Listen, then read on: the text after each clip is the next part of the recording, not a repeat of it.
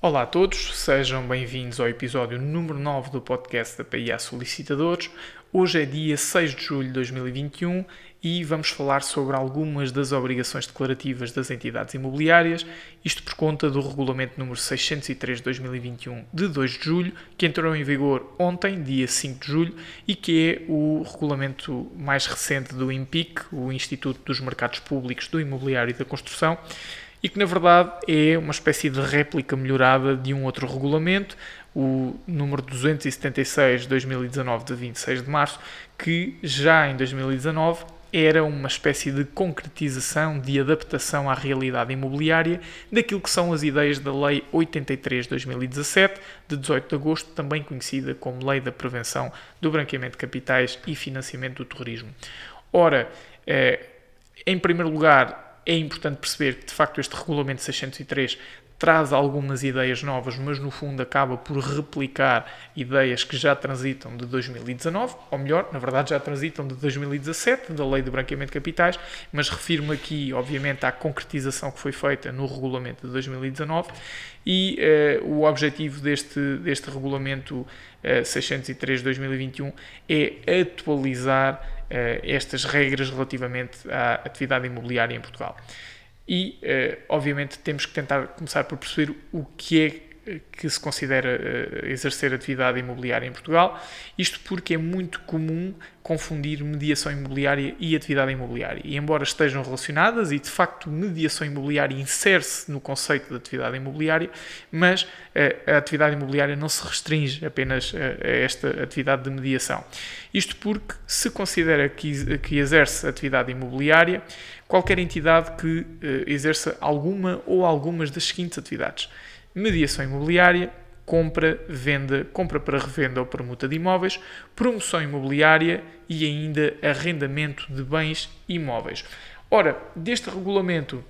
resultam uma série de deveres que estão obviamente relacionados com a tal prevenção do branqueamento de capitais e financiamento do terrorismo. E o primeiro dever é um dever de controlo. Este dever de controlo está relacionado com a definição de modelos de gestão do risco, modelos que devem ser eficazes e que passam pela identificação, avaliação e mitigação dos riscos de branqueamento de capitais e financiamento do terrorismo.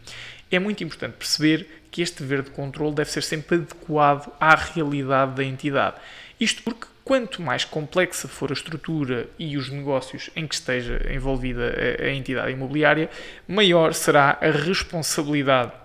destes mecanismos de controle ou a responsabilidade por adequar estes mecanismos de controle.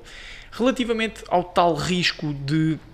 branqueamento de capitais e financiamento do terrorismo e a gestão deste risco, devemos ter em conta alguns índices eh, de exposição, como são o caso do volume de negócios, número de empregados, alcance geográfico,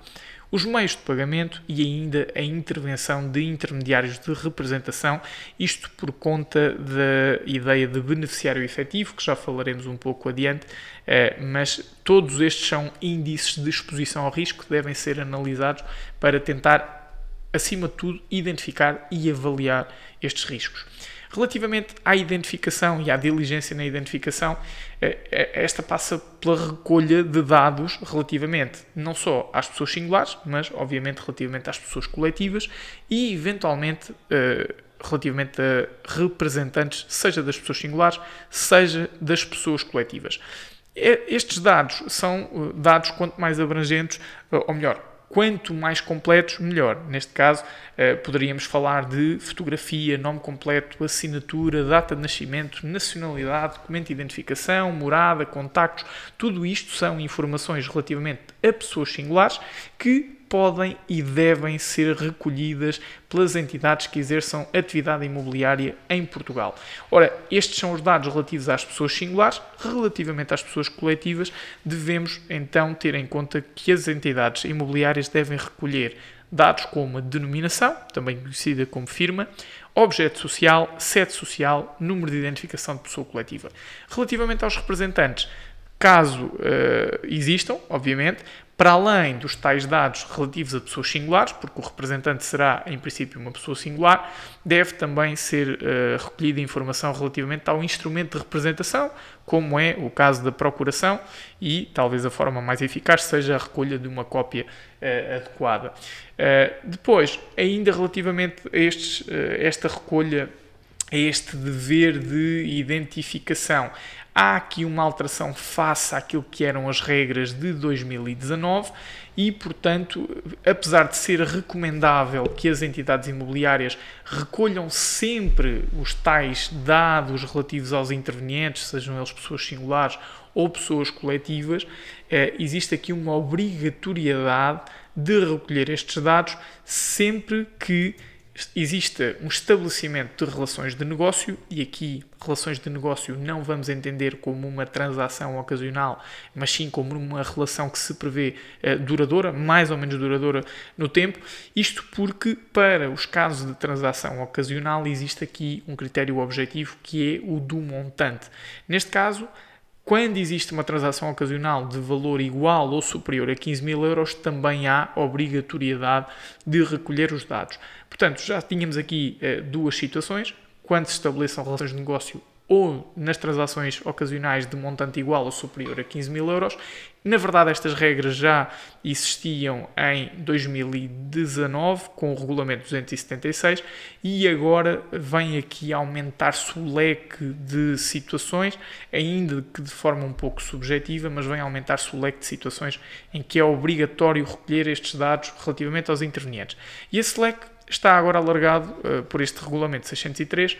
para as situações em que se suspeita a veracidade das informações que foram fornecidas pelos intervenientes ou quando se suspeite eh, de existir um risco de branqueamento de capitais ou financiamento do terrorismo. Obviamente que isto são uh, regras que fazem todo o sentido, lá está, uh, continuam a ter um caráter muito subjetivo, portanto, a suspeita de veracidade ou a avaliação do risco, obviamente, tem sempre uma subjetividade eh, muito uh, intrínseca, mas faz sentido esta introdução promovida por este regulamento 603. Em relação ao momento em que a identificação deve ser realizada, ela deve ser de facto concretizada antes das transações, seja de compra e venda, de permuta, de arrendamento mas se estivermos perante uma situação de contrato de promessa, seja ele de compra e venda ou contrato de promessa de arrendamento, de, apesar de a transação propriamente dita não ocorrer no momento da celebração do contrato de promessa, porque de facto juridicamente não é aí que se transmite uh, a propriedade ou o direito uh, sobre uh, o, o, imóvel, deve existir antes da celebração do contrato de promessa. Portanto, resumindo aqui, se estivermos perante um, um ato de compra e venda, de arrendamento, permuta, antes da transação. Se, porventura, ainda antes dessa transação existir um contrato de promessa, então antes da celebração do contrato de promessa. Relativamente às pessoas coletivas, como devemos compreender, por trás das pessoas coletivas existem sempre pessoas singulares que detêm o controle e, por isso mesmo, para além da identificação das pessoas coletivas, deve existir também uma identificação de quem seja titular formal de participações sociais iguais ou superiores a 5% e ainda dos membros dos órgãos de administração. Sendo que aqui as entidades imobiliárias não estão obrigadas a consultar qualquer tipo de base de dados oficial, isto porque este regulamento permite que uh, esta recolha seja suficiente através de uma declaração escrita emitida pela própria pessoa coletiva a que respeitam os dados. Uh, relativamente uh, à questão de ser ou não necessário recolher estes dados sempre que existe uma transação ou sempre que existe um negócio. Na verdade, não é necessário uma nova recolha. As entidades imobiliárias podem perfeitamente uh, utilizar e referenciar dados que já tinham recolhido anteriormente quando os intervenientes são os mesmos, sendo que há uma responsabilidade de verificar a atualidade e retidão das informações, isto porque as informações podem já estar desatualizadas. Depois, por outro lado, este regulamento prevê também uma obrigatoriedade de verificar a identidade dos beneficiários efetivos, esta responsabilidade acaba por ser um pouco agilizada, não quero dizer facilitada, mas talvez agilizada pela obrigação de declaração dos beneficiários efetivos que foi instituída pelo regime jurídico do RCBE, do Registro Central do Beneficiário Efetivo. Eh, como sabemos, as pessoas coletivas têm agora esta obrigatoriedade de declarar quem são os seus beneficiários efetivos, ou seja, quem detém o seu controle efetivo, eh, seja eh, por ser um sócio com, com participações sociais suficientes, seja por deter eh, poderes de decisão direta, seja por deter poderes de administração, e o facto de existir um registro central do beneficiário efetivo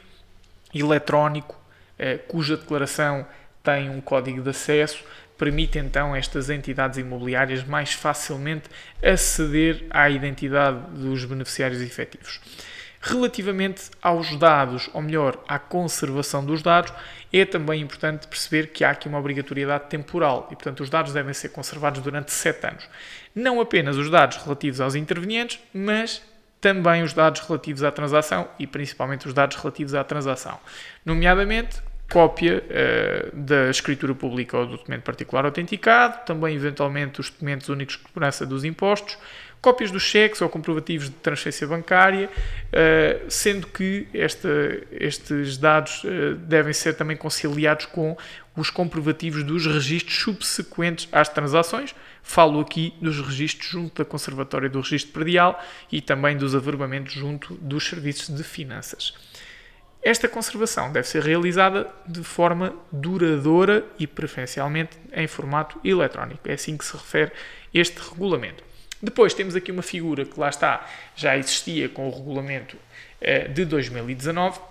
e que é muito importante, que se chama responsável pelo cumprimento normativo. E este responsável pelo cumprimento normativo, de facto, não é obrigatório em todas as entidades imobiliárias, mas sim nas que tenham cinco ou mais colaboradores nas áreas comercial ou administrativa. Isto quer dizer que, se porventura tivermos uma entidade imobiliária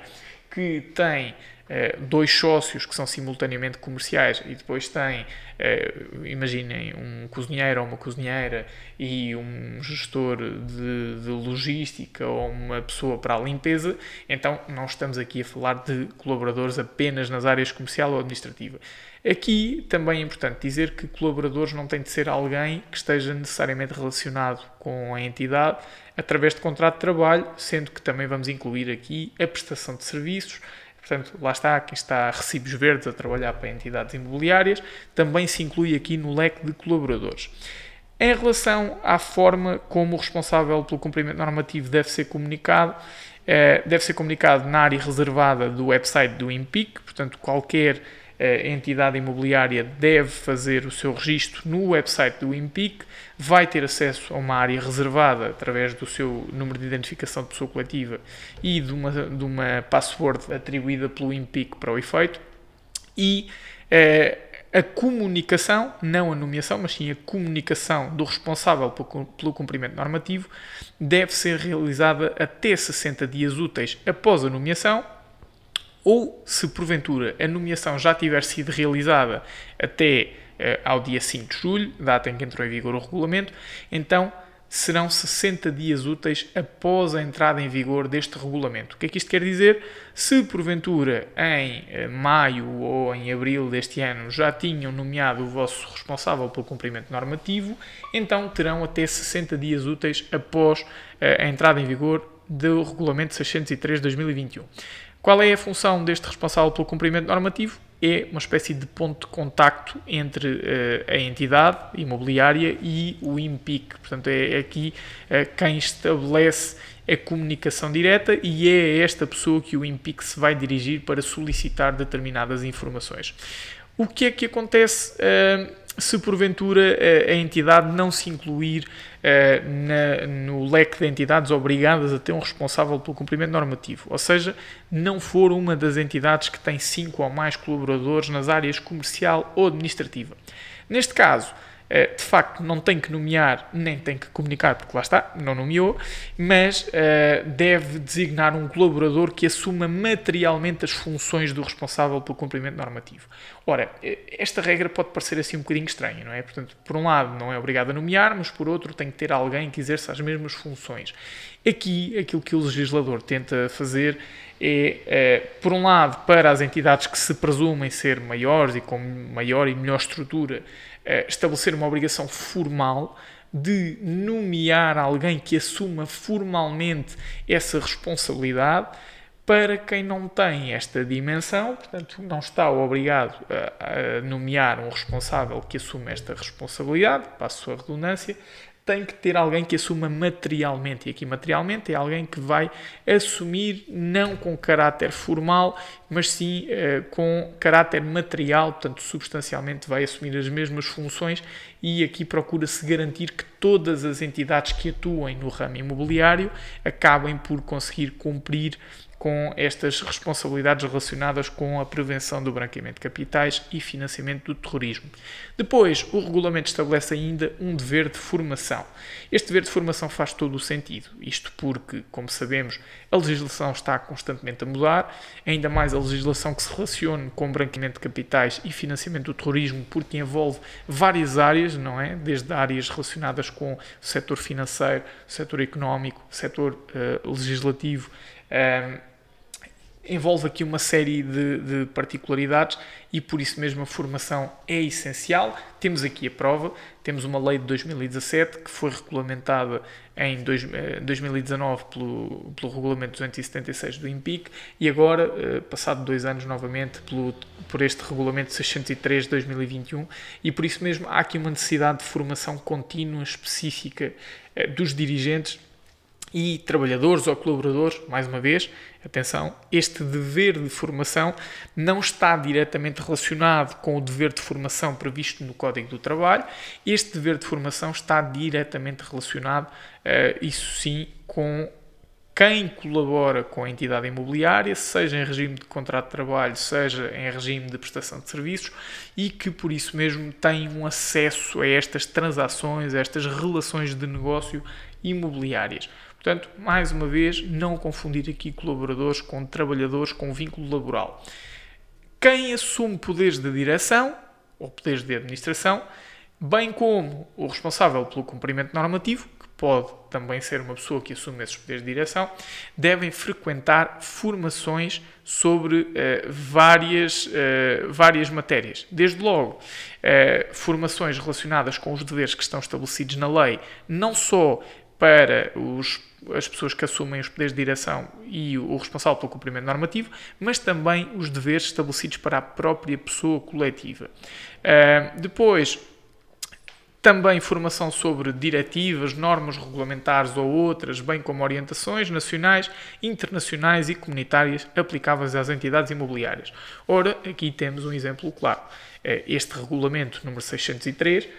2021, nesta altura em que gravo este podcast, certamente estará a ser debatido, falado e eventualmente sujeito a formação por parte de várias entidades imobiliárias no que se refere aos seus dirigentes e aos seus responsáveis pelo cumprimento normativo. Ainda em matéria de tipos de operações relacionadas com a prática de crimes de branqueamento, vantagens de proveniência ilícita e de financiamento do terrorismo, portanto, eu aqui estou a reproduzir aquilo que está uh, escrito na, na, lei, neste caso no artigo 11 de, do regulamento. Uh, e aqui lá está a tal análise técnica, não é? O tipo de operação que está normalmente relacionada com branqueamento de capitais. Por outro lado, métodos e mecanismos de implementação de procedimentos de análise de risco setorial e individual para o setor do imobiliário. Aqui eh, voltamos ao primeiro dever que falámos, o dever de controle, onde falámos de mecanismos de gestão do risco e aqui lá está é essencial existir informações relativamente a métodos e mecanismos para a implementação de mecanismos de gestão do risco. Por fim, guias de boas práticas ou recomendações que sejam emitidos pelo IMPIC. Isto porque o IMPIC, enquanto entidade pública, faz também um esforço por uh, manter atualizada a informação junto dos principais atores do, do setor imobiliário e por isso mesmo há também uma série de uh, guias, de indicações, de recomendações que, apesar de não terem força de lei, uh, eventualmente poderão ser decisivos para o bom cumprimento das regras de, de controlo e de gestão de risco no âmbito do branqueamento de capitais e financiamento do terrorismo. Ora, aqui a questão de formações regulares pode ser assim um bocadinho dúbia, não é? Portanto, quanto tempo, de quanto em quanto tempo é que uh, teremos de ter formações. E uh, o regulamento também esclarece para entidades que tenham de 1 a 5 colaboradores nas áreas comercial ou administrativa, uma formação a cada dois anos civis. Portanto, aqui, dois anos civis, lá está, de 1 de janeiro a 31 de dezembro. Uh, se estivermos a falar de entidades com 6 a 10 colaboradores, uma formação a cada ano civil, portanto, em teoria, o dobro das formações. E para as entidades que tenham mais de 10 colaboradores, formação constante e adequada, portanto, aqui um pouco subjetivo, com um mínimo de uma formação por cada ano civil. Portanto, aparentemente pode parecer igual para estas entidades com mais de 10 colaboradores e para as entidades que têm de 6 a 10, mas a verdade é que aqui há um, um esforço expresso de mencionar uma formação constante e adequada em matéria de branqueamento de capitais e financiamento do terrorismo. Aqui uma particularidade é que nestas formações, independentemente de ser de facto uma, que é o mínimo por cada ano civil, ou de serem 20, tem sempre de estar presente o responsável pelo cumprimento normativo que foi nomeado pela pessoa coletiva, ou, neste caso, pela entidade imobiliária. A Lei de Branqueamento de Capitais obriga ainda a um registro atualizado e completo das ações frequentadas, sendo que o IMPIC pode solicitar o acesso ao registro dessas uh, ações que foram frequentadas e, portanto, recomendação aqui, importante uh, frequentar formações e facultar formações, sem dúvida nenhuma, mas também é importante manter um registro atualizado dessas mesmas formações. Relatório de irregularidades é um relatório que deve ser realizado pelo responsável pelo cumprimento normativo ou pelo representante legal da entidade obrigada. E aqui este relatório de irregularidades tem como função precisamente estabelecer os métodos internos de comunicação eh, de eventuais irregularidades, isto porque, obviamente, estamos a falar de questões sensíveis e por isso mesmo a entidade imobiliária deve eh, tentar eh, descrever ou elaborar um relatório que é anual e que tem como função descrever canais específicos que sejam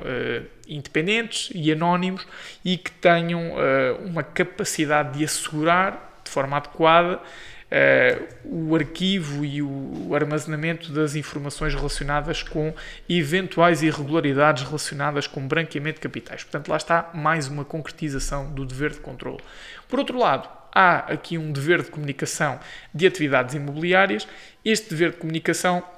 contempla algumas comunicações obrigatórias. A primeira delas, data de início de atividade, e este início de atividade não tem de coincidir com a constituição da pessoa coletiva para as entidades imobiliárias que sejam pessoas coletivas isto porque poderemos ter uma pessoa coletiva que alterou o seu objeto social recentemente e que agora, com esta alteração do seu objeto social, passou a conter nesse objeto alguma ou algumas das atividades imobiliárias que falámos no início deste episódio e, portanto, apenas agora se considera início de atividade para efeitos deste regulamento e para uh, efeitos de obrigações perante o IMPIC. Prazo para comunicação do início da atividade 60 dias é contar da data da comunicação à autoridade tributária, portanto, aquela comunicação que é feita às finanças relativamente uh, ao início de atividade. Um, relativamente uh, à segunda obrigação de comunicação, é a comunicação dos elementos relativos a cada transação em que a entidade imobiliária intervém, seja como intermediária, nos casos em que são dois terceiros que são partes no negócio e a entidade imobiliária intervém na qualidade de mediador ou de intermediária uh, do negócio. Por outro lado, se estivermos a falar de uma entidade imobiliária que se dedica à compra e venda, compra para revenda e permuta de imóveis, uh, aqui são elementos relativos à transação em que a própria entidade imobiliária foi parte. Por fim, temos ainda uh, outro tipo de transações que deve ser comunicado obrigatoriamente, que são os arrendamentos de valor igual ou superior a 2.500 euros mensais. Mais uma vez, aqui, tanto uh, as eventuais entidades imobiliárias que intervenham como intermediárias, mas também uh, como partes. Estas comunicações não são feitas uh, por carta, são feitas através, mais uma vez, da área reservada disponibilizada no website do EMPIC, o que é, é importante, e, esta, e a forma de, de fazer esta comunicação é, é através do certificado digital, pode ser um certificado digital do responsável pelo cumprimento normativo ou do, de outro representante legal uh, da entidade, tanto pode ser um dirigente, como um gerente ou um administrador, mas também um eventual procurador da entidade. Pode também ser efetuada a declaração através de certificado digital de solicitador ou advogado, sendo que, se assim for, através deste certificado digital, Uh, o profissional deve juntar uma procuração forense e essa procuração forense, no seu conteúdo, deve ter algumas informações que, na verdade, já compõem uh, aquilo que se pede numa procuração forense e que são a identificação da entidade mandante e do mandatário, o teor do mandato, ou seja, o conteúdo do mandato, os poderes que são atribuídos e o período de validade do mandato.